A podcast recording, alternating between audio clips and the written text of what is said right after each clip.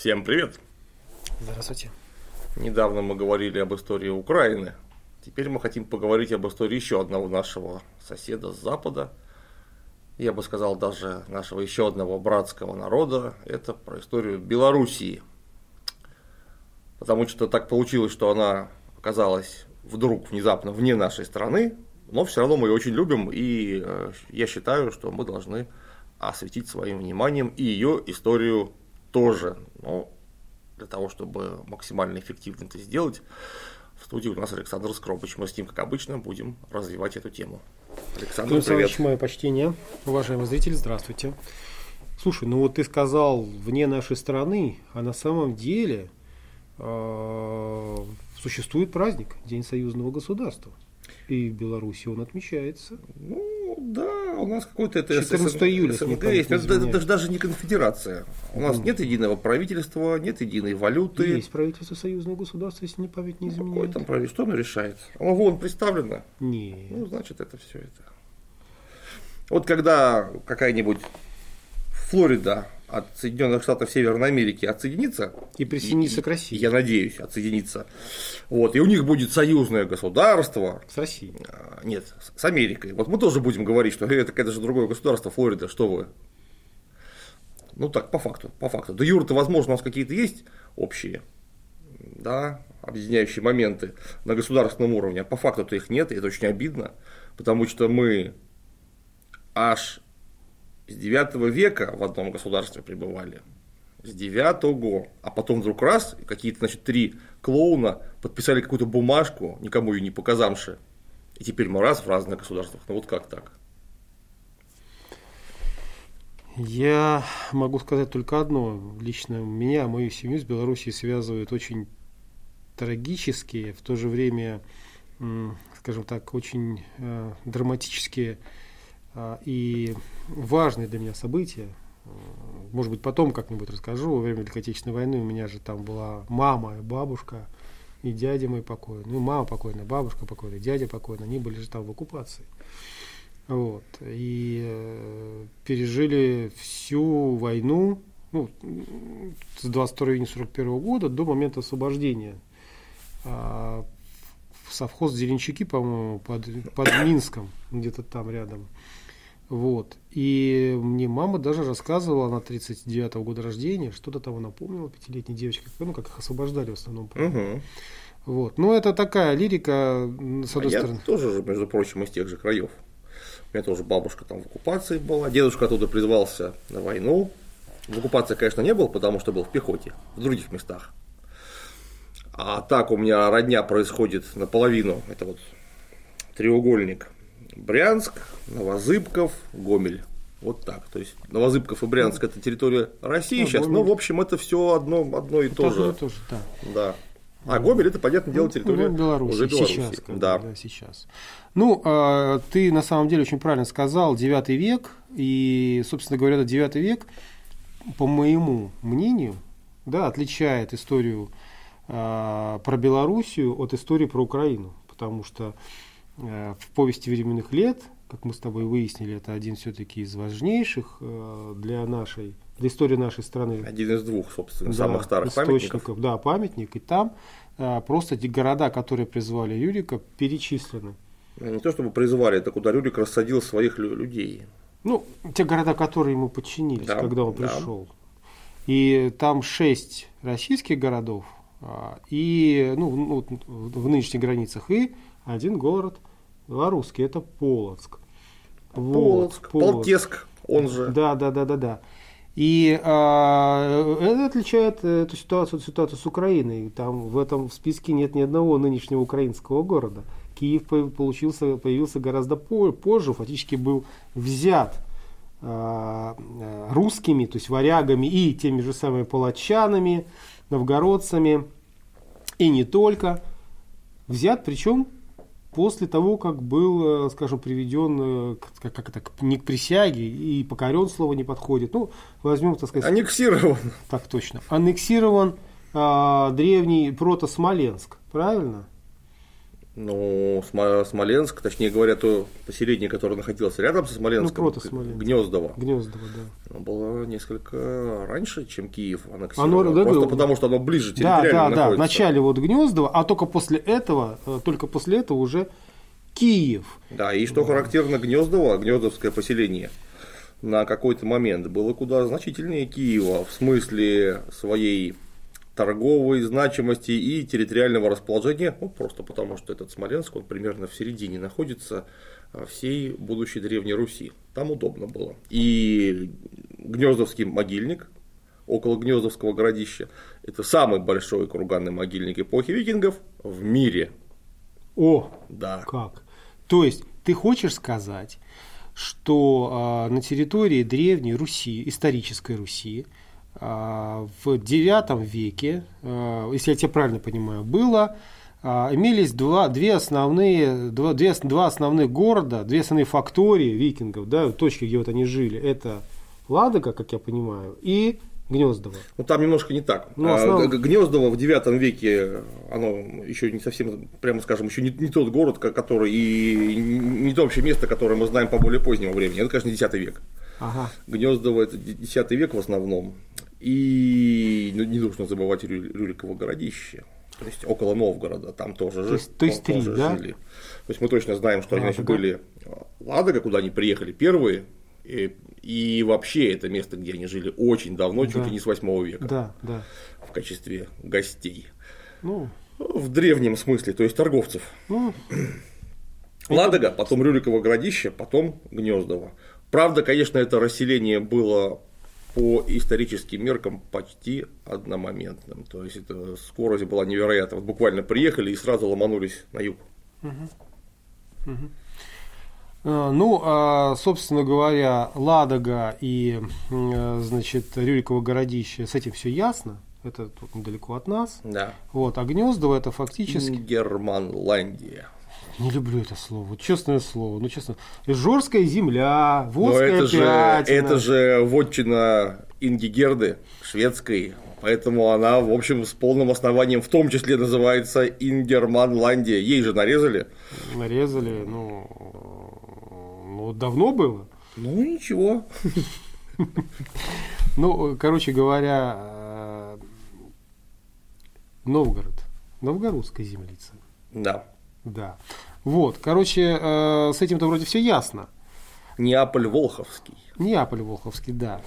А, но Гнездово это же фактически, как я понимаю, это, наверное, стык, э, где-то, это, это где-то на- очень близко от современной границы Белоруссии. Это Смоленская, Смоленская губерния. губерния, да, Смоленская то есть- губерния, то есть это вот земли, которые, в общем, они неразличимы, потому что там э, живут одни и те же этнические люди, совершенно. И территориально, да, вот это буквально, вот буквально вот совсем около современных границ Беларуси, ну недалеко, по крайней мере, это на карте мизинцем закрыть и не заметишь. А скажи, пожалуйста, ведь, э, как я правильно понимаю, псковичи и население Полоцка, на Северной Беларуси, это, это кривичи же были. Кривичи. Это были кривичи. То есть, грубо говоря, население нашей Псковской области, население Северной Беларуси, ну вот района Полоцка. Ну, да, Я думаю, даже и, и подальше, на юг, и Витебск там, наверное, захватывается не только. Но по факту это просто, просто вот, вот совсем один народ. Ну, это Ну, ну, кривичи. это одно племя. Это, это не то, что один народ, даже одно племя. Да. Одно племя. Соответственно, а смоляне... Правда, конечно, в Полоцке, судя по археологии, сначала жили не совсем кривичи, а жили там балты, которых вытеснили оттуда через некоторое время, собственно, кривичи. А я думаю, и на, Псковщине, на Псковщине была та же самая Ну картина. да, нет, ну понятно, что тут вообще на наших территориях сначала никого, кроме э, балтов, летов и финно-угров, просто не было никого. Если вот этот вот северо-западный угол наш брать, А лето это литовцы. латгалы, это, Нет, это нет, латыши. Латыши. Да. Мгм. Потом с юга поперли славяне в районе пятого века. И, конечно, в общем, мы тут не совсем автохтонное население, если говорить о такой седой древности. Мгм. Ну, по, по факту, грубо говоря, а, кривичи явились а, основой а, этносов не только для северо-запада Руси, России, ну, для Псковской э, губернии, населения, основа населения, это, неправильно сказал, не только основа населения Псковской губернии России, да, но и а, значительной части, наверное, Белоруссии. Ну. Белоруссия, конечно. А Сейчас справедливо белорусской историографии считается, что Кривичи сделали основной вклад в формирование белорусской нации. Нации. Да. А с юга, я думаю, вклад в формирование белорусской нации внесли северяне. Но Там от белорусской возможно. современной границы до Чернигова, там, по-моему, вообще какие-то чуть ли не 20 километров. А сам Чернигов, между прочим, окружен белорусско-говорящим селом. То есть село в Черниговской губернии категорически отличается от села, там, я не знаю, там на Западной Украине, к примеру. Там ставни есть и все дела, то есть там и э, там говор белорусский. То есть Чернигов по факту должен, так, положа руку на сердце, принадлежать Белоруссии или России. Ну, так вот по факту. Вот. Ну, так мое мнение, конечно. Я тут не призываю ни к чему. Но вот если бы товарищ Лукашенко бы задумался над моими словами, он человек такой. Александр Григорьевич, Гри- подумайте. Григорыч, Григорыч, Александр Григорыч, вот, Бацко. Но он бы подумал бы и сказал бы, в самом деле, а что такого-то? Ну-ка, давай-ка сюда, это мое. В общем, с э, Белоруссией, территорией Белоруссии, которая э, была в то время, там, конечно, был самый главный центр долгое время, это был Полоцк. Полоцк. Да, потому что Смоленск Смоленском, а Полоцк Полоцком. Потому что, ну, уж ладно, Смоленск находится теперь территориально на территории России. Мы его у Великого княжества Литовского окончательно забрали в 17 веке. Нам это по Андерсовскому перемирию подписали, что все будет ваше. А вот Полоцк, нынешняя Витебская губерния, вот там, конечно, был самый главный э, центр на территории современной Белоруссии долгое время. Известен Полоцк по археологии с примерно середины второй половины аж 8 века. Там находят керамику очень характерную. 750 год, да? 700, там 60-е. 50-е, 80-е годы, вот середина, вторая половина, где-то так. Ну, точнее не сказать, конечно. А керамика там очень характерная, и она не допускает двойных толкований. Это поселение существовало до э, первой летописной даты э, в повести временных лет. Причем не о призвании варягов, а вообще до первой летописной даты, которая выстраивается в хронологии Нестора. А скажи, пожалуйста, ведь, как я правильно ли я понимаю, что а, западная Двина, на которой, собственно, находится, я просто был в Полоцке. Он на полоте находится, Да. строго говоря, на слиянии. Ну, все-таки там западная Двина. Да, Вот да. Западная Двина а, в те времена была гораздо более а, полноводной и серьезной рекой. Полоцк был серьезный торговый центр, там было удобно. То есть это был же. порт. Да, это речной порт. был. Речной порт. Да. Я был в Полоцке, если мне память не изменяет, там, по-моему, на одном из старых гербов чуть ли не корабль изображен. Если мне память не Этого изменяет. я не помню. А вот мне что-то такое говорили, я тоже как бы вот так вот из головы вылетела. Вот. Просят, чтобы мы глотали в сторону от микрофонов. Да. Вот. э, В комментариях. Ну ладно. Э, Из головы вылетело, но э, я что-то слышал, что западная Двина начала резко усыхать в начале 18 века, когда в тех местах появился Петр Первый. и река не выдержала. Не выдержала. Ну, серьезно. Что-то поменялось. Ну, вероятно, леса порубили или что-то в этом духе, но так река была намного более полноводной, и по, ей- по ней видно. Там, знаешь, какая долина-то, что Витебск, Долина что там серьезная, Вообще да. Очень серьезно, везде, что в Вележе. Просто ух! Вот. Особенно в Витебске это видно, там, когда вот спускаешься к, к мосту, э, вот, где река Витьба впадает, вот там Да, я там бывал. там, как вот прямо видно сваи этой, э, понял, да, о чем я Да. говорю, да, да, пристани бывшей. Видно, что она прямо отходила, вот, вот, вот, вот прямо вот. И сейчас она там вообще там не очень большая, прямо скажем. Это факт. А была, судя по всему, ух, какая. Ой. Вот. И э, понятно, что западная Двина, она же дальше течет и впадает в Балтийское море. А Балтийское море это что? Ну, Это всё. Это все. Это все. Это Северное Средиземное море. Север, Северное Средиземное море. И из Балтийского моря, соответственно, ну это что там у нас, это Западная Двина, а чем она там становится? Дугава или чем- как она там называется? В Риге-то, она же в Риге где-то, что там она? Не помню. Не помню. Надо Ну, карту смотреть, а у надо меня карту. интернет не работает. Короче говоря, она в Риге впадает э, в Балтийское море. Соответственно, там э, от Рига не так далеко от э, Германщины и так далее и тому подобное. Ну вот, там вот раз зашел по хорошей большой реке, широкой, бац, и вот он Полоцк. Это же удобно. Нет, там все удобно, и место такое, которое располагается не просто около реки, от нее еще идет удобнейшая естественная дорога дальше вглубь на Вильно. Угу. То есть вот как Смоленск перед Москвой, Угу. так Полоцк перед Вильно. То есть тогда, понятно, никакого еще этого Вильнюса не было, как э, мощного центра, но все равно дорога-то есть, то есть можно и по речке, и по суше в какое-нибудь место, которое тебе интересно, уехать. И там, например, расторговаться. Или напасть на кого-нибудь. Короче говоря, это просто естественный центр, где люди стали селиться аж еще в 8 веке.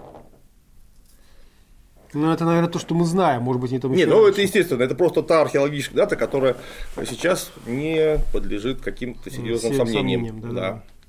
Ну, керамика там вот есть Ну, уже все. всё керамика это- это один из главных датирующих маркеров в археологии, потому что керамика это массовый материал, есть с чем сравнить, она не гниет, сохраняется замечательно, э, и керамику очень удобно осуществлять датирование относительно. А если я, например, там какую-нибудь фибулу найду третьего века, одну единственную?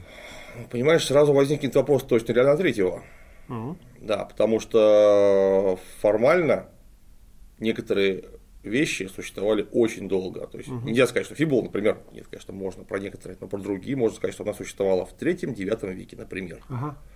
Вот он точно третьего? Или может быть А вот седьмого? нашел фибулу, там печать, там, там, там госплемхоз, там цена 3 копейки, третий Такого век. не бывает. Не бывает. Нет, такого не бывает. Нет, ну, конечно, может быть всякое. Другое дело, что опять же нужно смотреть на массовый материал. Потому что вот у нас, например, в Новгороде найден кусок поножа. Относительно э, более позднее время, о котором мы сейчас говорим, но это где-то от середины 13 века, может быть, вторая половина 13 века, кусочек поножа найден, собранный из пластин с э, трехфестончатым краем, склепан. То есть вот такие узкие пластинки, у них внизу такие три фестончика полукруглые. Они вот так вот склепаны. То есть, видимо, это была такая длинная штука, которая закрывала ногу. Ближайшая аналогия есть ровно в одном месте и в одно время. Это 6-7 век Восточный Туркестан. Вот как она там оказалась? Ну, слушай, тогда вещи жили очень долго. Тем более металлические. Да. Вот. Может быть, в Восточном Туркестане там зарезали кого, и он сам приехал, тут Постепенно дошло с 7 до 13 века до Новгорода. Фантастическое, конечно, предположение. Я говорю, что много нам открытий чудных еще готовит археология. Ну, да. Но про Полоцк у нас вот пока сомнений никаких нет. Вот. И Полоцк, это стал, судя по сообщению повести временных лет, за 860 годом оди- один из тех городов, куда сели варяги. Но академик Алексей Алексеевич Шахматов считает, что эта вставка про Полоцк более поздняя. Мгм. То есть повесть временных лет она была вписана позже, чем ее вообще создали. Шахматов это же, в общем, один из э, ведущих специалистов по структуре этого текста. Мгм. Он, конечно, с тех пор, как Шахматов творил, очень много лет прошло, очень много лет прошло, но с тех пор его выводы основательные полностью опровергнуть никто не смог. Поэтому есть серьезный шанс, что Полоцк туда вписали задним числом.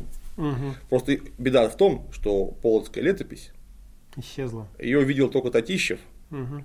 она находилась у Еропкина, такого человека, Мгм. он из нее делал выписки. Но она сгорела в Москве в 1812 году вместе с словом полку Игореве. Мгм. Она могла бы пролить нам, эта полоцкая летопись, пролить нам свет на некоторые подробности, но уже не прольет. Но тем не менее, город был, и даже если там ва- варяги от Рюрика непосредственно не сидели, хотя скорее всего, я бы на их месте Я бы в первую очередь бы там бы сел. бы. ну, это просто одно из мест, куда бы я обязательно бы отправил бы своих людей, чтобы они там держали. Потому что если я хочу контролировать эту территорию, без Полоцка Да, просто никуда. никуда. По крайней мере, это логично. Но ведь на Рюрике свет так клином не сошелся. Потому что Рюрик помер. Его, так сказать, друзья, родственники и потомки поехали дальше на юг, значит, туда, в сторону Гнездова, в сторону Киева. Киева, а в Полоцке на какой-то момент, непонятно как, образовался князь Рёнгвальд, он же Рогвальд, который не является Рюриковичем. Рюриковичем вообще родственником Рюрика. Хотя, конечно, бог его знает, может, они и были родственники, там все друг другу были, так или иначе родственники. Но это самостоятельный князь. И это был единственный город вообще на Руси, где княжескую династию основал не Рюрикович. Не Юрик. Да. Киеве же были Аскольд и Дир, но плохо Но они кончили. не успели Ну, ничего да, основать. плохо кончили. Они ничего плохо не успели кончили. основать. А тут был человек, который был признан князем. И, кстати говоря, в Полоцке потом появлялись другие Рогволды э, в честь, так сказать, основателя. И у него была скандальная дочка Рогнеда, Ранхильд, которую он тоже привез с собой из-за моря. Она родилась не в Полоцке, она была уроженка какой-то скандинавской страны. Непонятно, то ли Швеции, то ли Дании, то ли Готланда. Короче говоря, приплыли вот эти вот папа и дочка. Вела себя нескромно. Вела себя нескромно, говор- Короткую юбку носила. говорила плохо про князя Владимира, будущего крестителя. Как так? Это уже 10 век, Ну конечно. как же. так? Вообще. Говорит, не хочу, говорит, обувать ноги Рабичичу. Когда Владимир к ней сватался, Серьезный мужчина, что сватается. Владимир был не дурак. Владимир, конечно, понимал, что сейчас я на дочке-то женюсь. женюсь, и Полоцк-то будет сразу моему сыну принадлежать. Ну, это ж хорошо. Это же замечательно. А она не поняла его таких благородных устремлений, сказала, что знаю я все про него, сын рабыни, не буду из него ей никак вообще идти замуж. Ну, тогда Владимир сказал, что ну, раз так, э, ты не хочешь, но есть другие способы. После чего он взял Полоцк и насильно выдал за себя Ракнеду. И дети-то у них пошли в итоге. Куда деваться? Любовь зла. Зла и Любовь полюбишь, зла, да. да. Любовь не вздохи на скамейке и Нет, не это- прогулки под луной. Серьезное дело. Вот. Это навык большой в первую очередь. Да. Так вот, Владимир этим навыком владел, судя по всему. И у него пошли дети. И таким образом династия этого самого Рогволда, пускай не по отцовской линии, а по материнской, она все-таки передалась. Мгм. И в дальнейшем палачане всегда помнили, что у нас, конечно, Мгм. Рюриковичи. Но у нас Рюриковичи. свои Рюриковичи, Свои а не как у вас. Мгм. То есть для палачан, а, а, скажем так, Рюрикович начались э, с Владимира Да, Красного Солнышка. Владимира Святого, по Святого, факту. да, с Владимира Святого. Владимир, кстати, сейчас, да, Владимир Святой. Владимир Новгородский сейчас, он называется-то. Последняя мода-то пошла. Владимир Новгородский. Ишь ты. Да. Ну, ну, по факту новгородский же. Ну, закончил-то он уже не в Новгороде, а очень даже наоборот в Киеве. А начинал-то у нас. Начинал, конечно, у нас. Все у нас начинали в то время. Но факт в том, что палачане всегда помнили, что у них был свой князь, не Рюрикович. А потом у них династия от этого князя по матери имеет место, и основатель этой династии не кто-нибудь, а сам Владимир Креститель, между прочим. Да. Это не И- как там у вас, может быть, там у вас еще какие-нибудь там это понаприплетались, а у нас настоящий. И, как я понимаю, э, ну, немножко перескочим, выскочим вперед, перескочим в 13 веке, э, сей факт о том, что палачане много чего помнили, э, сыграл определенную роль в том, что Полоцкое княжество одним из первых, Нет, это не в 13 веке, а в каком? в 12, причем в первой половине, В 12 конечно. У них э, была Разве не 1300? 1132 год. Палачане отложились от, Ки- от Киева первым вообще из всех княжеств, которые имело место быть. Я, Вот имел по- в виду, Да. я имел в виду с литовцами, они же в 13 веке начали мутить. Мутить эти начали в 12 в конце. Ну, а окончательно там все Нет, это понятно в 13 династически, да. ну да, вот, да, да, вот, не, вот, нет, вот. но это до этого еще, Ну, я ох, проскочил. до, этого-то времени еще ого-го. Просто единственный, кто мог удерживать Полоцк в орбите Киева, это был Харальд Мстислав Великий. Мгм. А он был очень серьезный князь, Мужчина серьезный. очень серьезный князь, и его авторитет, в общем, только его авторитет и удерживал вообще Русь от окончательного развала. Потому что объективно она уже не могла быть целостной Мгм. системой. И Полоцк, как, во-первых, имеющий самостоятельную экономику, Мгм. так и имеющий вполне конкретные притязания на самостоятельную княжескую династическую ветвь, он давно уже смотрел. Мгм. Этот Киев ему ехал, болел, короче. Конечно, конечно. Вместе с Новгородом. Конечно. Там же постоянно были большие проблемы э, с, с киевлянами. Мгм. Опять же, э, Всеслав, князь, который чародей, который якобы в волка превращался, это был единственный палачанин, который умудрился покняжить в Киеве Мгм. некоторое время. Но в итоге Мстислав, это, Мстислав, это был единственный, кто удерживал и Полоцк в том числе в орбите. Он помер в 1132 году, Мгм. и Полоцк немедленно отложился. А вслед за ним Новгород через 4 года, в 1136. То есть, ну, грубо говоря, если так вот осмысливать, да, то изначально, с самого начала образования древнерусского государства, Полоцк имел явную тенденцию, скажем так, центробежную. Да, ну потому что у него был, была своя торговля, своя экономика, и в принципе это все удерживалось только при наличии очень сильной центральной власти, которая вещь строго субъективная. Вот сегодня она сильная, завтра она не очень сильная. Огнем и мечом. Так точно. Как только с, с огнем или с мечом случалось какие-то там неясности, сразу же Полоск говорил спасибо, мы сами. Мы сами. Мы сами. Не да. беспокойтесь. Мы сами, да. Ну, опять же говорю, рядом был такой же Новгород точно. Да, То да, вот как раз хотел сказать, это Полоцк, это, ну, это, это как бы, хотел сказать маленький Новгород, нет. Ну, нет, Это Полоцк- юж, южный Новгород. Да, да, да, да, да. так Просто Полоцк, он в 12 веке, в начале 12 века, он уже был размером 180 гектар.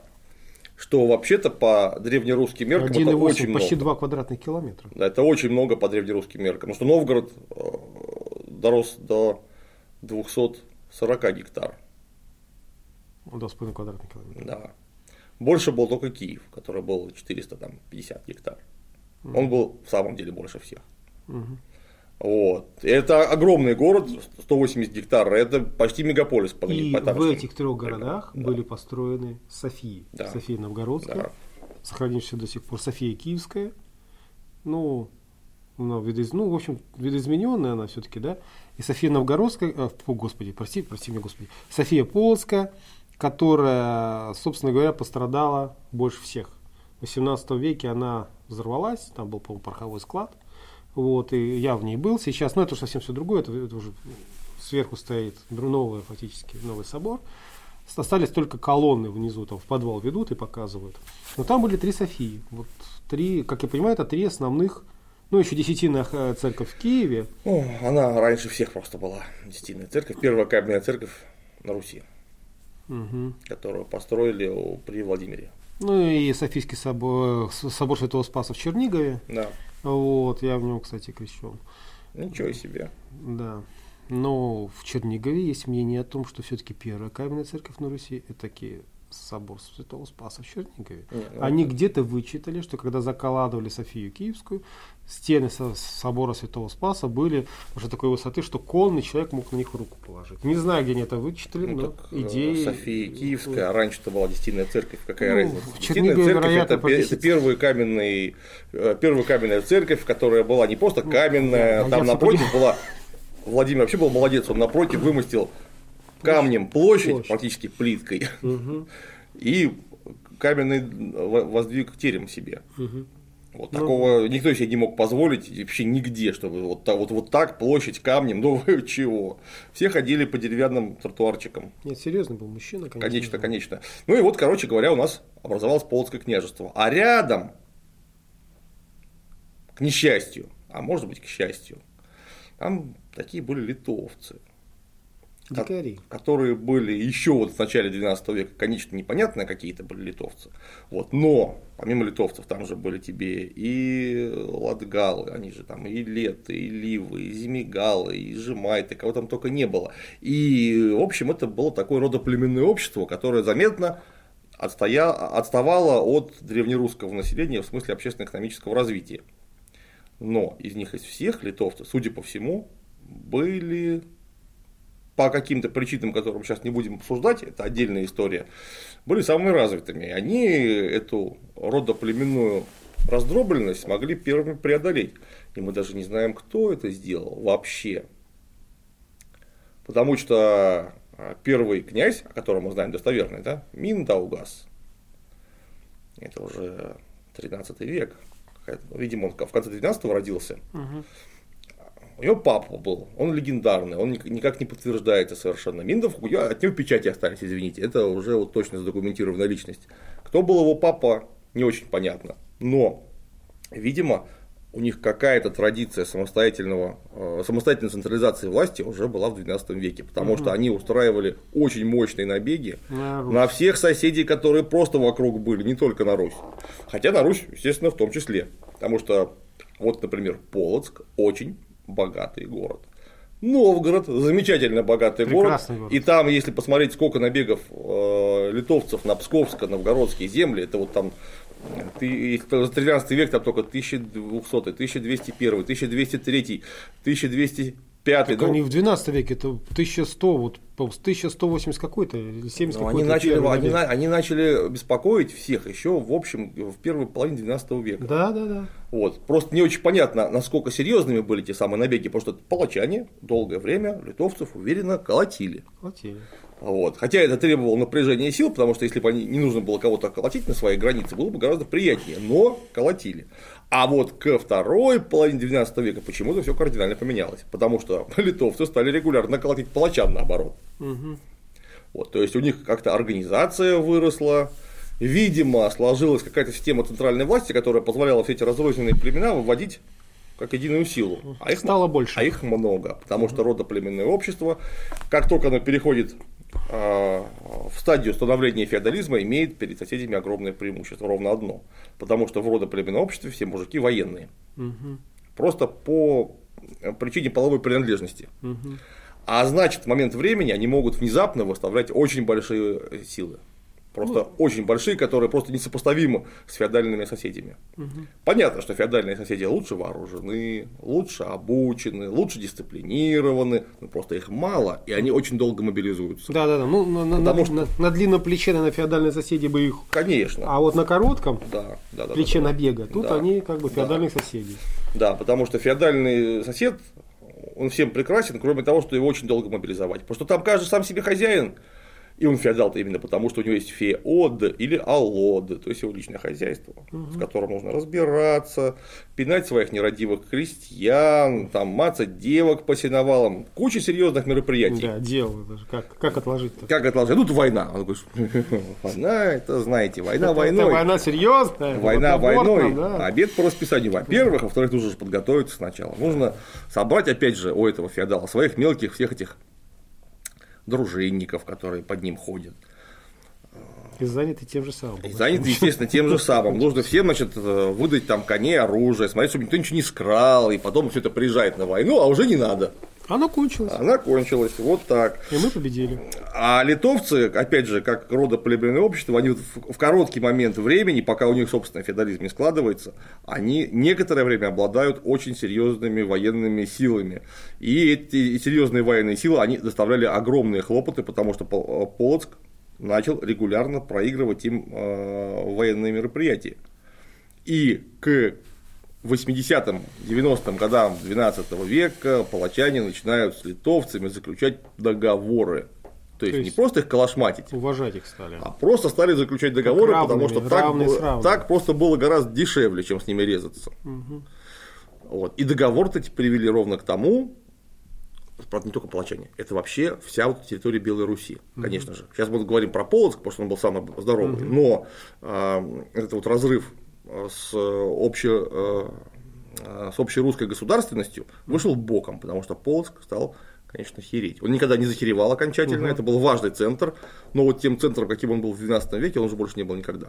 Менск там выделился. Там Друцк, Менск, Витебск, они все боролись за княжение в Полоцке. Полоцк, как первым выделился, он первым после Киева стал дробиться на уделы. Мгм.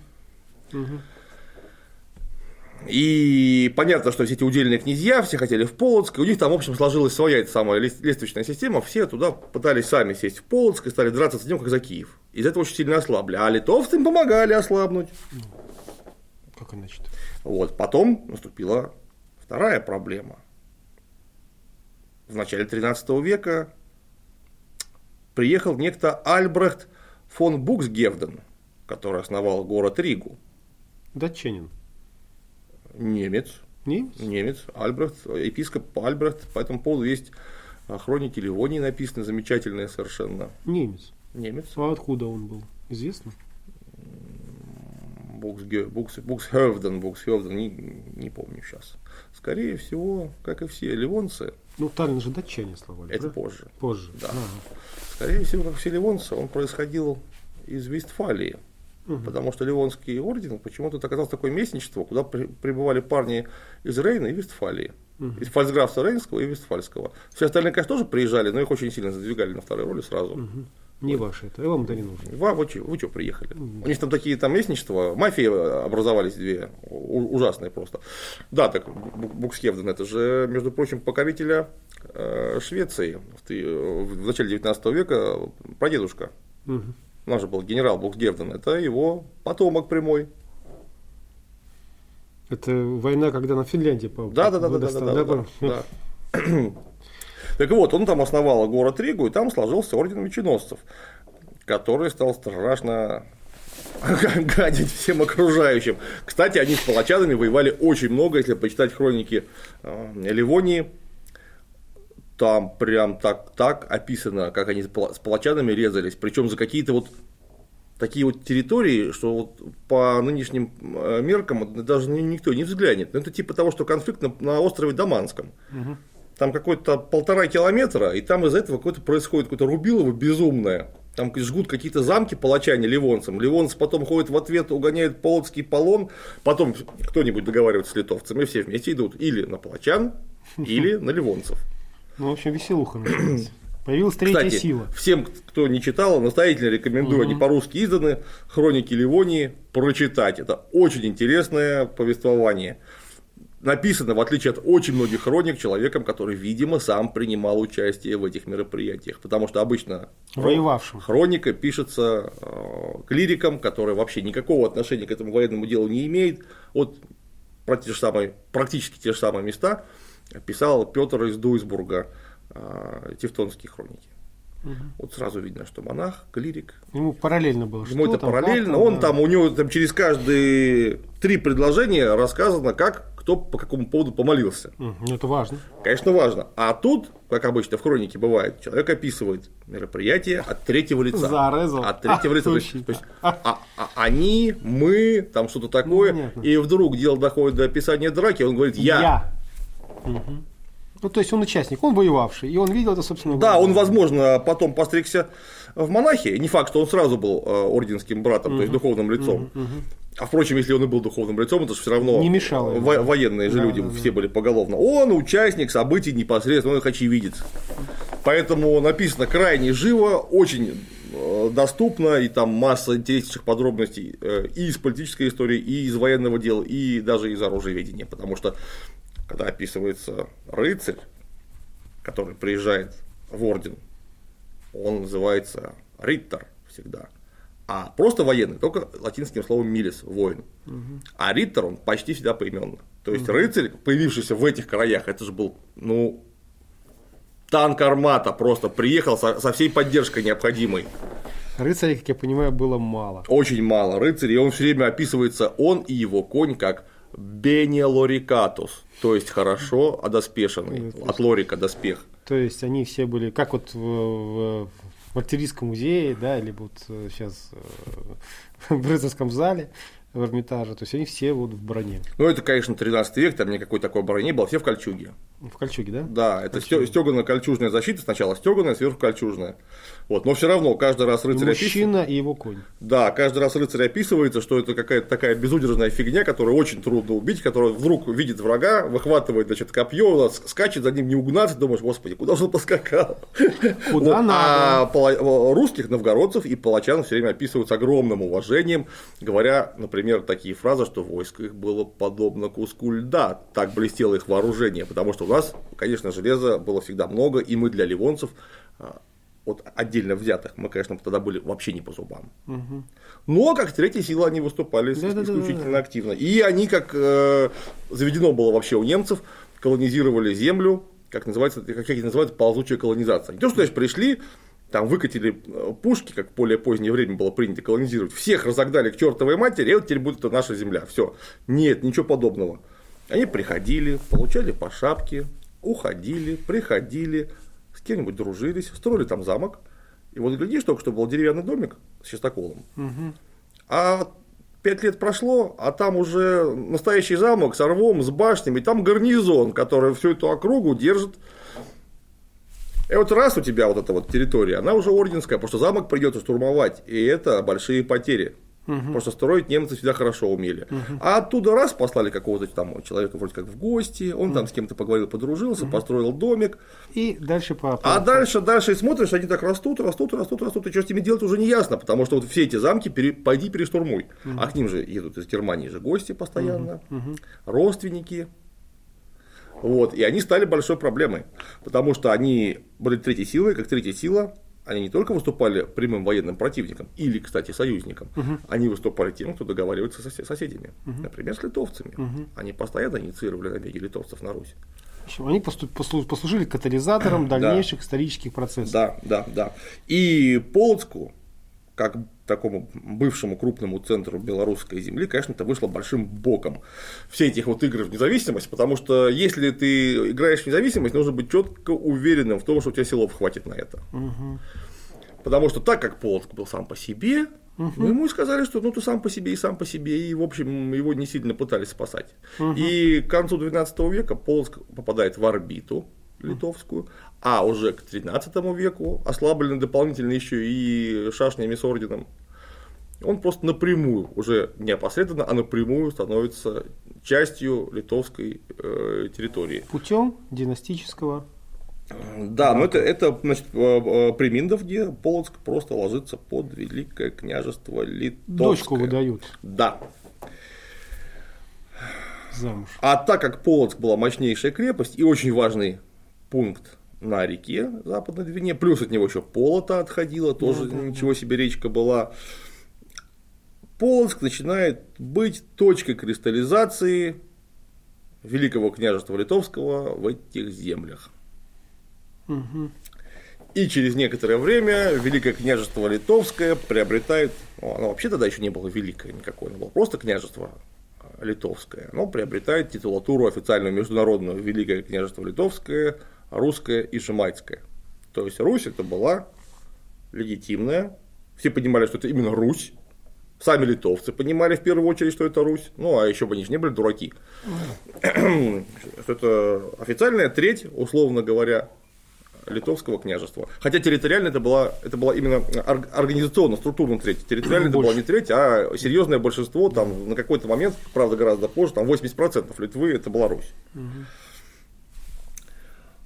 И потомки Миндовга, они же, конечно, начинают смотреть дальше они подгребают под себя вот фактически всю территорию современной Белоруссии и а, постоянно совершают набеги уже на северские земли, это Чернигов, Новгород-Северский, в те края.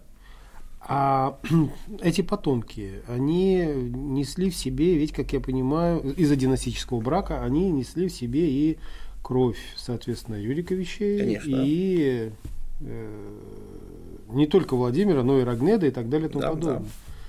Но по факту это были не Рюриковичи. Ну, нет, нет, нет. Это были не Рюриковичи. Нет. Вот.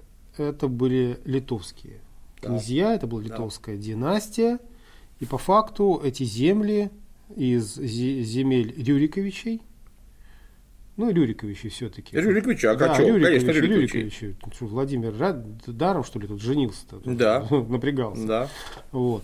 А превратились в земли не Рюриковича? Ну, тут, Были утрачены. Тут немножко... С точки зрения Рюриковича, Нет, оставшихся. Тут, тут немножко не так, потому а что как? ведь никто же не мешал заключить еще один династический брак и посадить там Рюриковича, что регулярно и делали. Угу. Просто уже конкретно Рюриковичи, Полоцкие, угу. оказались в орбите этих Миндовговичей, угу. литовцев. Угу. То есть осознавая свое родство угу. с соседями угу. с востока, с юго-востока и угу. севера-востока, угу. они, просто севера. ну и просто севера, да, они отлично э, знали, кто кому родственник, ну естественно, это знали все. Ну, да. Но они пошли, что называется, в самостоятельное плавание, просто потому что они находились в зоне притяжения более тяжелой планеты, угу. то есть Литвы. Да. Киев и Новгород от них были далеко, не могли их включить в себя, просто потому что Полоцк был слишком большим куском для них. Ну, для Новгорода слишком большим ну, куском, а для, для, Пскова, а для, тоже, для да. Пскова тем более. Псков был значительно мельче, мельче и жиже, да. а Киев просто был далеко. а вот Вильна, Владимир, Вильна, Вильна было рядом. Ну и Владимир, конечно, но это правда уже чуть-чуть позже, э, Владимир. э, Вильна было рядом, и Вильна, конечно, включила Полоцк и прилежащие к нему земли в свою орбиту и начали распространять свое влияние на всю территорию Беларуси. Что потом, конечно, в отдаленной исторической перспективе вышло боком. И литовцам, и, с другой стороны, России. А почему литовцам вышло это боком? Потому что Великое княжество Литовское, сцепившись уже с объединяющимся и потом объединившимся российским государством, ослабло настолько, что вынуждена была лечь под Польшу, чтобы просто не исчезнуть. Конечно. И фактически... Потому что они в 1380-е годы, 1385 год заключили Кревскую унию в замке Корево. Угу. От, от Кривичи, между прочим. Да. Это по-местному будет русский замок сегодня. Да, русский замок, да. Они заключили Кревскую унию и образовали Речь Посполитая. конфедеративную, э, даже не конфедерацию, союз. То есть у них был один князь и один король. Угу. Но это были два разных государства. Угу. И соединены они были только личностью правителя. Угу. Да, дружелюбно к себе э, друг к другу относились и э, внимательно смотрели в сторону немцев, чтобы угу. совместно давать им отпор. ну или в сторону Великого княжества Владимирского, чтобы где-нибудь еще отжать. Угу. Что, правда, не мешало полякам и литовцам еще в конце XIV века регулярно друг друга резать с увлечением. Когда они дрались за Галицкую. Да и не только, когда они дрались за Великое княжение Витовцы и Гайла. Угу. Но это ранняя история. Потом, после завоевания Полоцка Иваном Грозным в 1563 году, в 1568 году они вынуждены были уже заключить не союз, а стать единым государством, общим делом Речью Посполитой, то есть республикой. Угу. Где, конечно, Польша в силу того, что это европейского класса, западноевропейского класса крупное государство, оно, конечно, Литву, которая была и денежно послабее, и в смысле мобилизационного потенциала в то время послабее, и культурно, что там говорить, послабее, ну и все, конечно, подмяло. Поэтому вся эта история и литовцам в том числе вышла боком. А, а что почему? Потому что они вынуждены были драться с потомками Рюрика за земли Рюриковичей, которые они справедливо считали своими. А к этому моменту, ну, скажем так, наверное, к 15 веку а, Полоцкое княжество, ну и образовавшиеся позже Э, другие княжества на территории нынешней Белоруссии, они были фактически полностью инкорпорированы в Великое княжество Литовское. Да. То есть это, это, это было вот государство, столица которого была где? Вильна. Вильна. Вильна. Да, да, да. Ну, тут опять же нужно понимать, что, что это э, средневековое феодальное государство, ну, поэтому столица, конечно, понятие крайне условное. Это же... Где главный сидел? Там сидел главный. Там вот, сидел но у главного-то были князья, которые тоже были главные, но у себя. Угу. У них у этих князей был полный, как сказали бы наши западноевропейские братья, иммунитет. Угу. То есть они обладали на своей территории правом суда, угу. монетного обращения, ну, у кого оно было, конечно. Угу. Ну, короче говоря, это были самостоятельные правители. Просто они находились ну, в вассальных отношениях по, по отношению к Вильно. Ну, сюзерен. Да, сидел к верховному сюзерену. Да, верховный сюзерен сидел в Вильно, и, собственно говоря, а, с точки зрения высокой политики, это были его земли. Это были не его земли.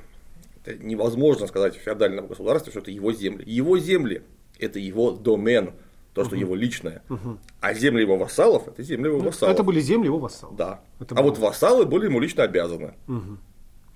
То есть они э, не были свободны в своем поведении, ну, так или иначе, конечно, не от него зависели. Зависели. Разумеется. Правда, опять же, так как это феодальное образование, оно стало, оно попало в те же самые э, наступило, прошу прощения, на те же самые грабли, на которые наступила в свое время и Древняя Русь, и средневековая Франция, и средневековая Испания, и Германия, и вообще все. Оно, оно э, было крайне рыхлым образованием, потому что сегодня вассал считает обязанным себя, а завтра он передумал и не считает себя обязанным, поэтому вот вся территория вдоль границы Новгорода, Пскова, Великого княжества Владимирского, а непрерывно находилась в состоянии, ну или нашем, или вашем, или нашем, или вашем. Болховские князья, например, они же вообще переходили вот когда хотели, то к Владимиру, то обратно в Литву, то к Владимиру, то обратно в Литву.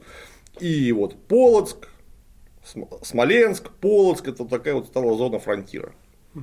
А вот скажи мне, пожалуйста, я читал, что а, Александр, нет, господи, Дмитрий Донской, а, Дмитрий Донской э, в свое время имел определенные э, контакты с Литвой.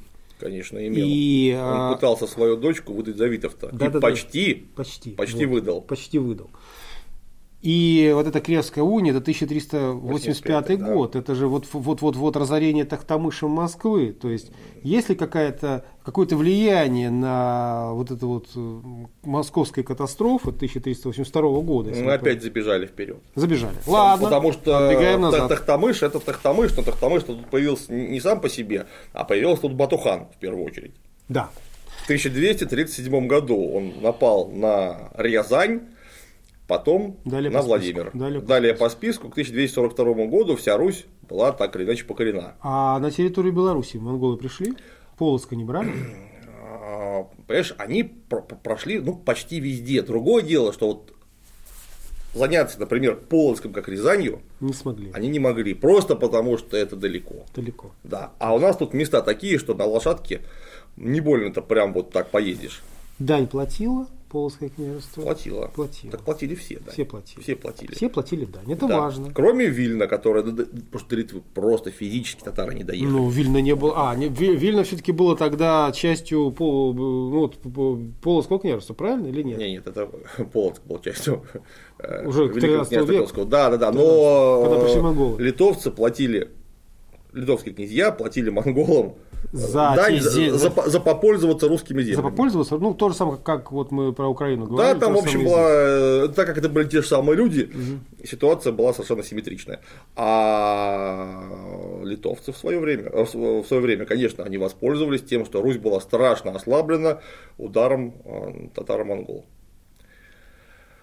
Потому что, что там не говори, у нас сейчас масса людей, начиная вот с Льва Николаевича Гумилева, а еще раньше, наверное, с Вернадского, любителей порассуждать о син, евразийском синтезе с монголо-татарами. Что-то я не хочу с ними синтезировать. Там такой был синтез, мать моя женщина. Вот, например, те же самые Болховские земли а, во время Невлюевой и Дюденевой рать их так разорили, то есть там некоторые города просто прекратили свое существование. Это был город, его вообще не стало. Там речь идет о десятках городов на самом деле. Конечно. Просто ну, город, мы представляем себе город, ну, думаешь, город, но город это типа Саратова, Санкт-Петербурга, нет, нет, нет. Тулы. Нет, город это место, огороженное стенами. Угу. Оно могло быть полтора гектара. Угу. Могло быть 6 гектаров, могло быть 10. 100 это, домов, 200 домов. Это все город. Уже это считалось город. Угу. Там у нее, значит, есть свое управление, есть стены, угу. внутри есть население. Их там могло быть 300 человек, но все равно угу. это же место, где концентрируются ремесленники, угу. где концентрируется торговля, где церковная интеллигенция. Церковная интеллигенция, собираются книги, может быть, там их на весь город 15, но все равно. Это же может быть то место, где есть своя книга, которую кто-то написал. Угу. И вот это все было выметено к чертовой матери. Конечно, Руси монголы, кроме минусов, дали и логически связанные плюсы, которые потом сыграли. Но в момент времени о плюсах в 13 веке о плюсах от думал. монголов э, да. речи не ну, шло. По крайней мере, вот в первой половине середине 13 века про плюсы никто не думал. А да, вот литовцам, литовцам это были серьезные плюсы. Потому что осла, ослабшая Русь, она ослабла в первую очередь экономически. Не нужно думать, что разгром, который учинили монголы, это был именно военный разгром. Нет, это был в первую очередь экономический разгром. Феодалов разгромить в военном столкновении так, что они потом уже не оправятся, невозможно почти.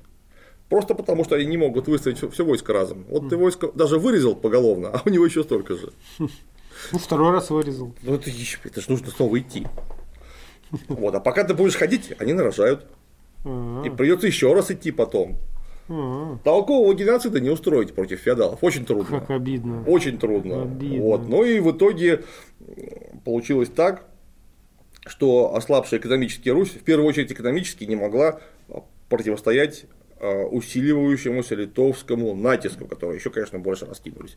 Они тогда как раз отжали часть украинских уже земель, о чем мы говорили раньше. Мгм. Вот, Белоруссия, Смоленск, ну, это, правда, уже к 15 веку, а Смоленск перешел, что вообще было немыслимо, под власть Литвы. Мгм. Да, так вот, под власть Литвы перешел Смоленск. Да, конечно, смо- смоляне устроили там нем- немедленно Майдан, выкинули оттуда всех литовцев. Но их усмирили. Так Витовт потом пришел и вой- военной силой покорил. Да, вот да, просто напрямую военной силой, Да. не сильно рассуждая.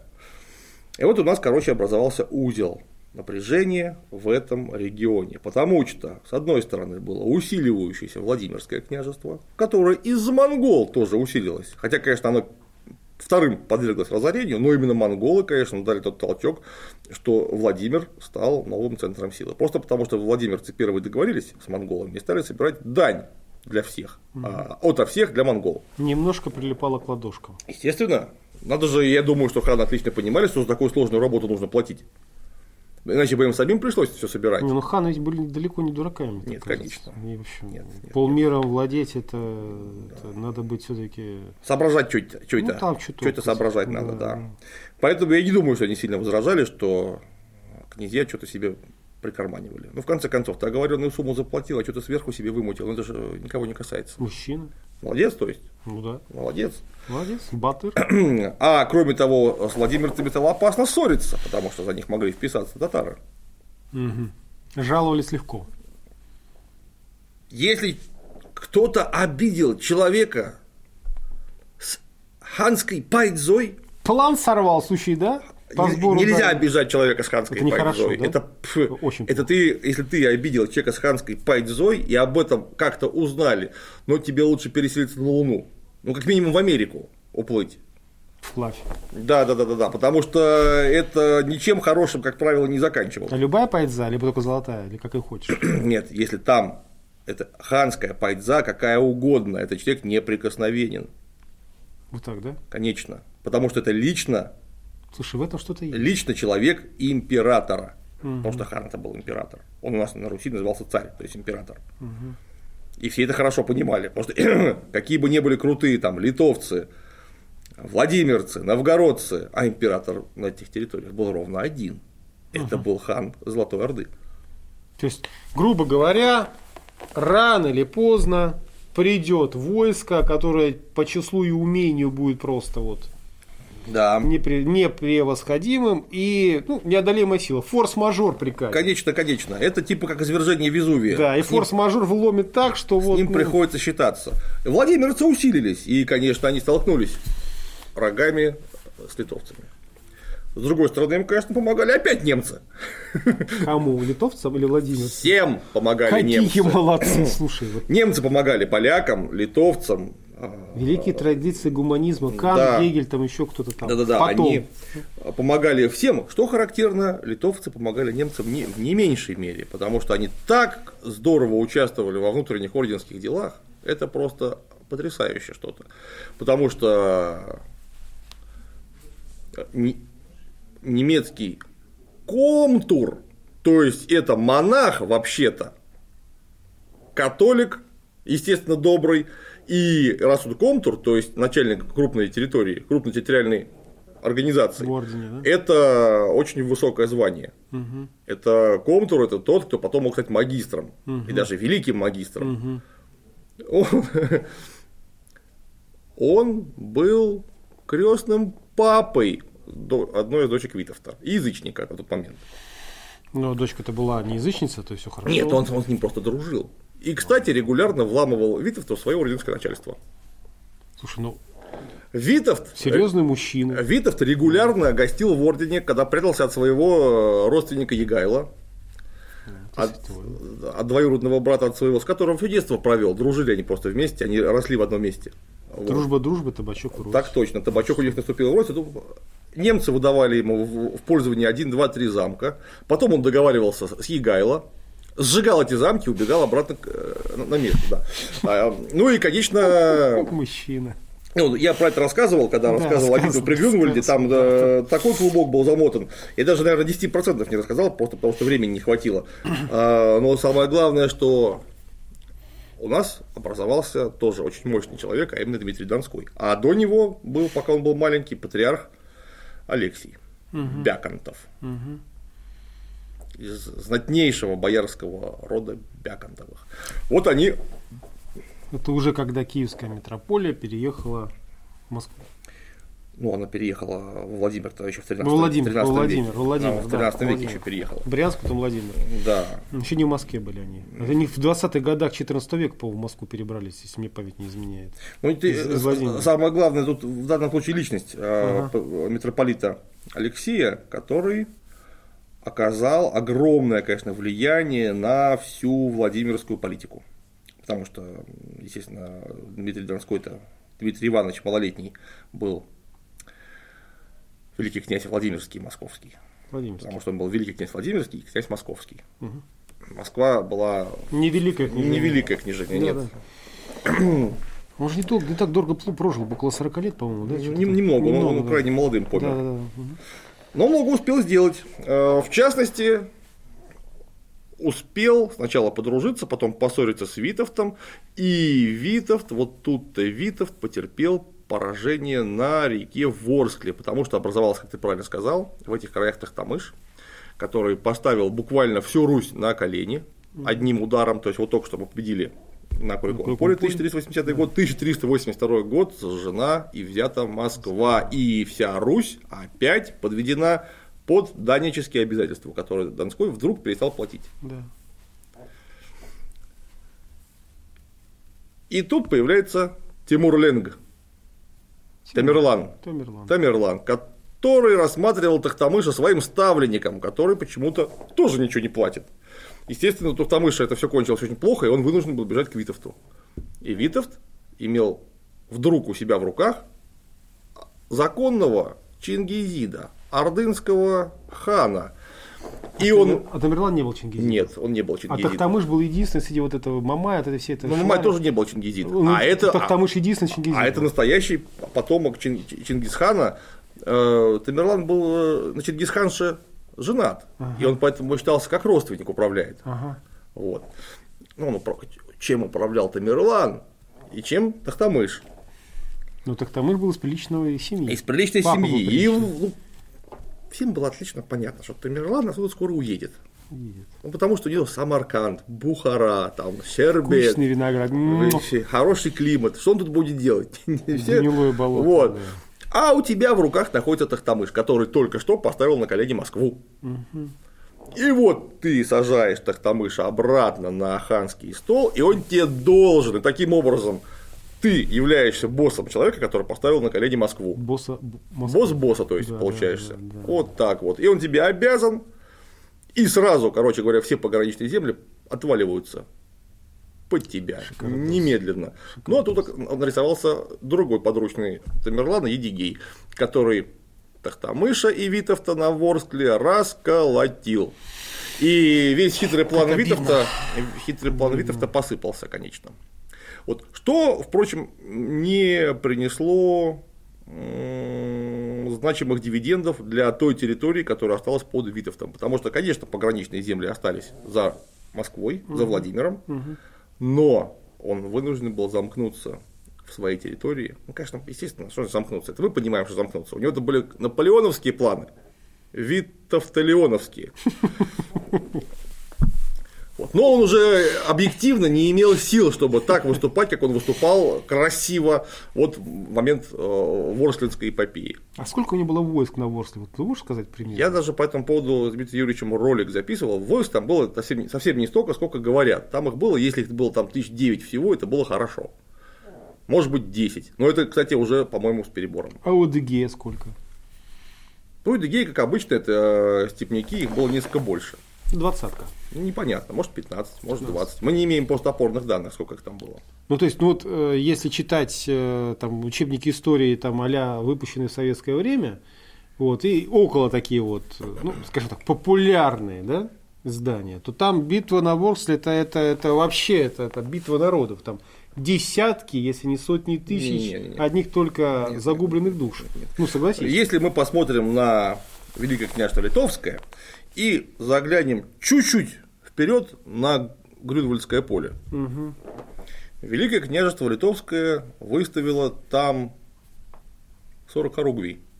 А Харуквь это... Харуквь – это некий Ну, тактический отряд. Сколько там было людей, мы точно не знаем. Там могло быть 15, а могло быть 800. Ага.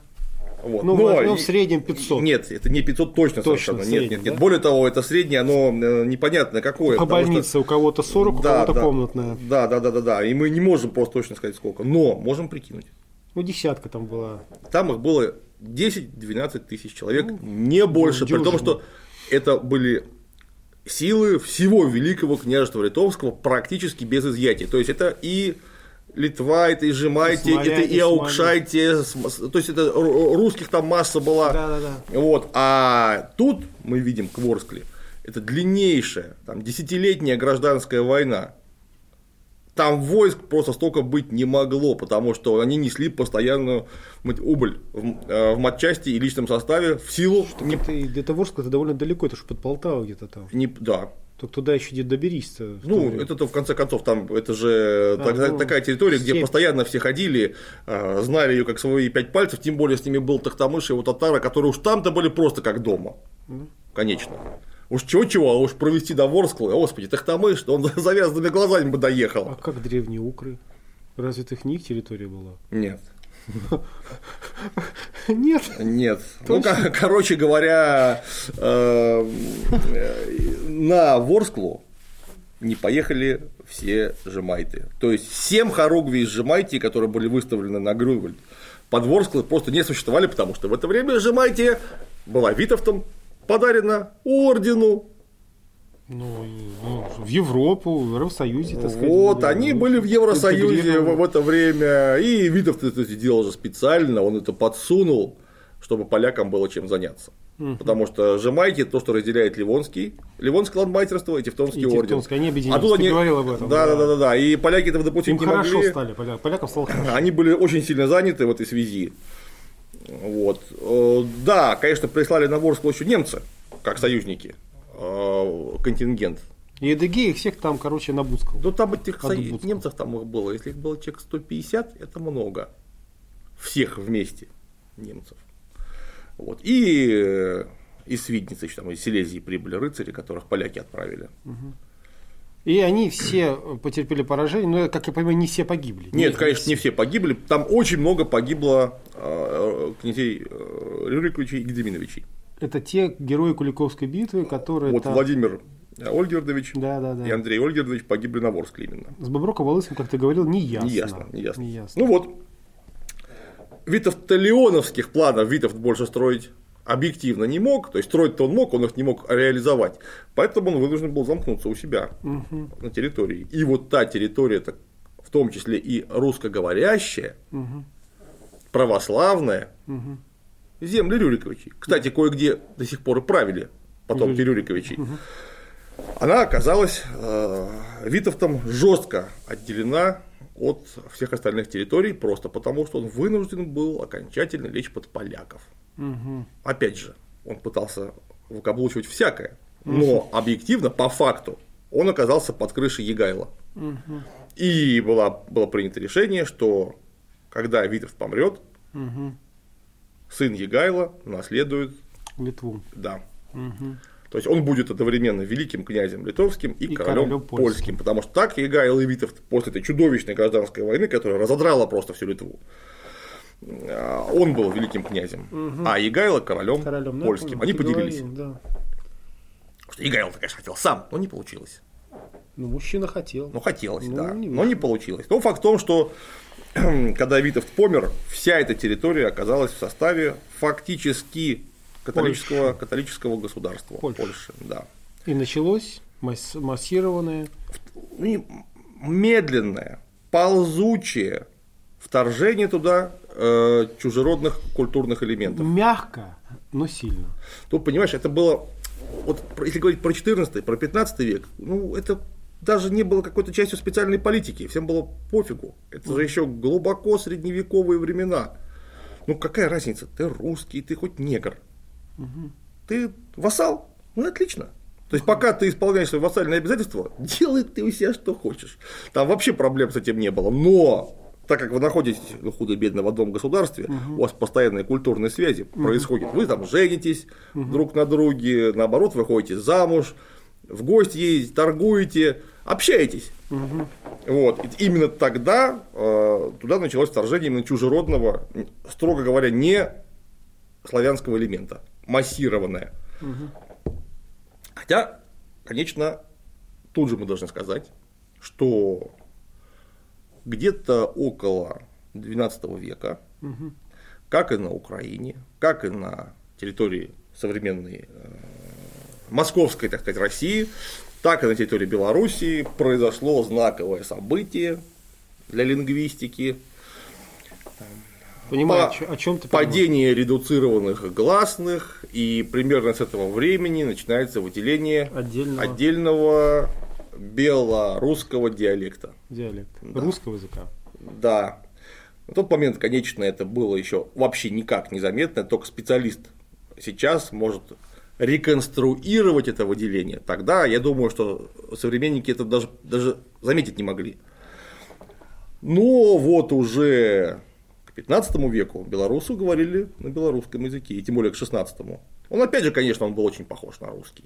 Ну и сейчас очень Он и сейчас очень, очень похож, на- на русский. Я понимаю, ну, блин, я все-таки Ну. наполовину белорус, поэтому я белорусов понимаю Я спокойно. неоднократно бывал в Беларуси и останавливался, спрашивал. Ну, во-первых, там сейчас вот Так русский это мы с второй, второй так- государство. Так это мы с тобой, получается, еще один иностранный язык на халяву знаем. Да. Теперь.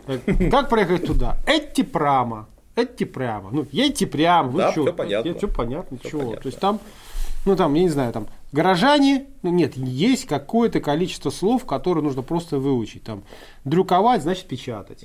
Вот. Часописы это газеты. А мешка, мешканцы это жители. Жиды это евреи. Вот. Ну, ну и все. Ну, по большому счету, что там Не, ну я же говорю, что э, язык получился у них свой. Кстати, в это время был большой шанс Ну да. составиться еще и северному, не севера, не западному, а северному диалекту русского языка. Он шел к этому прям вот семимильными шагами. Новгород мог создать какой-то свой, э, свой украинский язык. Мгм. Мог, Нет, не на, создал. на- на самом деле в этом даже сейчас, конечно, это не претендую на научность, но даже сейчас вот есть такие, там, ну, на Псковщине, например, ну, что Псков, что Новгород, примерно одно и то же. Там есть вот э, такие, м, скажем так, в селах, там вот ну, говорят-то как-то так, это похоже, как вот так, ну, на что-то на украинское такое вот, ну так вот, ну не совсем как, как мы с тобой, вот, да? Да, если почитать новгородские берестяные грамоты, что стало, конечно, открытием вообще. Просто открытием. То есть это вот берестяные грамоты, грамоты это, конечно, Народный просто язык. тектонический сдвиг. Это тектонический сдвиг в науке, это и в истории, и в лингвистике, и в археологии, потому что мы узнали мир, который был Глазами. абсолютно немым. Мгм. Мы оттуда не знали ничего, кроме такого слабого, слабого узконаправленного прожектора летописи, которые вообще дошли-то надо нас не все. Да и, и высвечивают они вещи вполне определенные и под определенным строго церковным углом. А что у нас были? Горшки, черепки, э, железки, мусор. Ни о чем. Мусор. И вдруг весь этот мусор, он Заговорил. заговорил просто живым языком. Это тысячи только в Новгороде э, этих самых берестяных грамот. Находят их не только в Новгороде. И вот мы видим, что к 13 веку это какой-то не совсем уже такой язык, как, как- каким пользовались литературно. Мгм. То есть понимать это очень непросто. Даже если ты хорошо читаешь на старославянском, Мгм. Даже если разобрал все эти закорючки, которым это оттискивали стилом на бересте, Мгм. понимать это не просто, потому что народный новгородский язык это был совсем не тот язык, на котором говорила официальная, э, э, официальная лица столица. А во Владимире какой язык? У нас есть какие-то грамоты берестяные из Владимира? Есть, э, даже в Москве находят берестяные грамоты, Да, но ну, просто их мало. Ага. Мало. Там климат не тот, А что там за почва язык? не та. Или трудно, трудно судить, а слишком мало. Ну, Слишком мало. Это опять же нужно говорить со, с лингвистами, они, видимо, могут это реконструировать а, по своим чисто математическим моделям. Ага. Ну, как я понимаю, расхождение языков Новгорода от э, Владимира закончилось в 1481 году, Ну, когда... даже и раньше, чуть да, пораньше. даже раньше, оно закончилось, видимо, при Ярославе Всеволодовиче и Александре Ярославиче, Мгм. потому что они Новгород, в общем, властной рукой вернули в орбиту Куда? Владимирского княжества. Присоединить они его не могли даже, даже примерно, но новгородцы вдруг поняли, что в амбарі перевелись миші, бо немає чого гризти. Волхові перевелася риба. Пенсіонери не получають пенсію, а нафтовики нафту. Нам без Росії повний гаплик, шановний, що не ясно. Все ясно. Это, конечно, отмечено замечательно в Псковской летописи, когда после ледового побоища приехал в Псков Александр Ярославич и сказал псковичам, что аще второй раз немцам предадитесь, быть и вам, как вторая жидовия. Ясно. Имея в виду предателя Иуду, конечно же. Я понял. Вот. Что не сулило псковичам абсолютно ничего Вот, хорошего. ну, ф- ф- это понятно, что это замечание очень позднее, вставленное, написанное просто в 15 веке, но это просто такой маркер, да, что с 13 века уже с, Яро- уже с Ярослава Александра Новгород вынужден был вращаться в московской, Владимирской, потом московской орбите, так или иначе. Мог с ним враждовать, но все равно это новгородцы вдруг осознали себя Русью. Потому что до этого они себя Русью Слав- категорически славянами. не осознавали. Категорически. А тут вот со второй половины 13 века, уже в 14 веке, они начинают писать, что мы Русь. Мгм. Вот. А до этого славяны. Славянами, Славяне конечно, всё, да, да. да. То есть они как были славянами в девятом веке, так всю вот эту, э, как, бы, как сказать, киевский период. Ну, как только они отложились, а да, как только да. они отложились от Киева, Да, да, у нас да. вот четко весь 12 век и почти весь 13 век четко понимают, что новгородец пишет «Я поехал в Русь».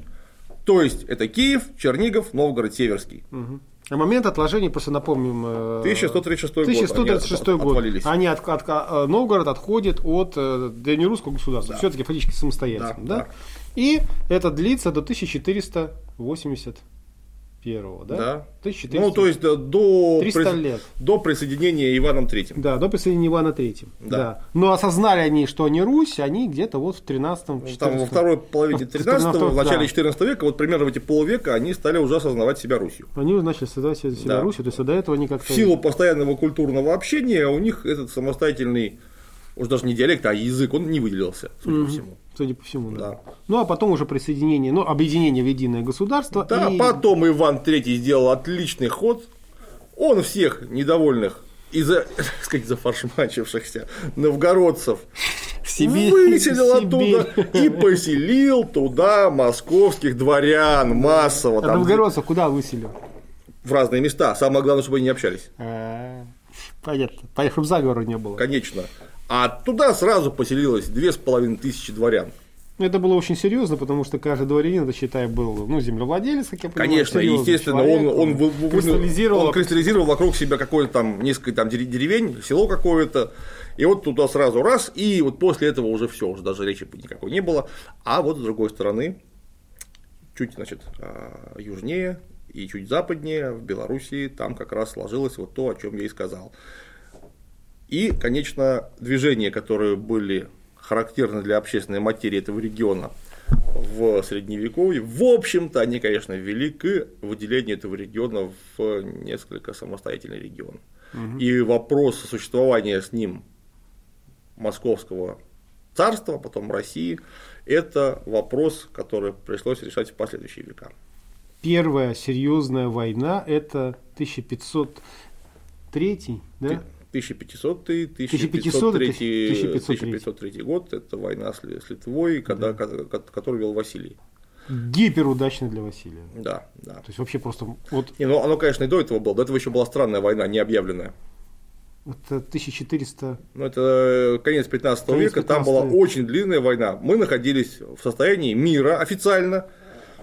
В состоянии постоянного дипломатического общения. Но при этом факт... Немножко воевали. Там не немножко. Немножко? Там не немножко. Там была настоящая война. Ну, просто никто, никто А не когда объявлял. Вязьму, что ли, это отжали, да? Ну, когда была вот это... Вот, ну, да. Да. Да, да, да. Да-да-да. Когда это, я- это нужно отдельно говорить, Да. потому что это уже а давай мы про, про- 15-го, давай мы про 16 эти века. войны поговорим отдельно. Это, Как- нет, нет, именно про войны мы же договорились, что мы Да, отдельно да, будем да, да. говорить, Да, да, да. э, а сейчас нам нужно остановиться и Да. перекинуть мостик в следующей передаче к Белоруссии раннего нового времени, то есть 16-17 веков, может быть, до 18 16 век. Это 1500 у нас. и дальше. И дальше.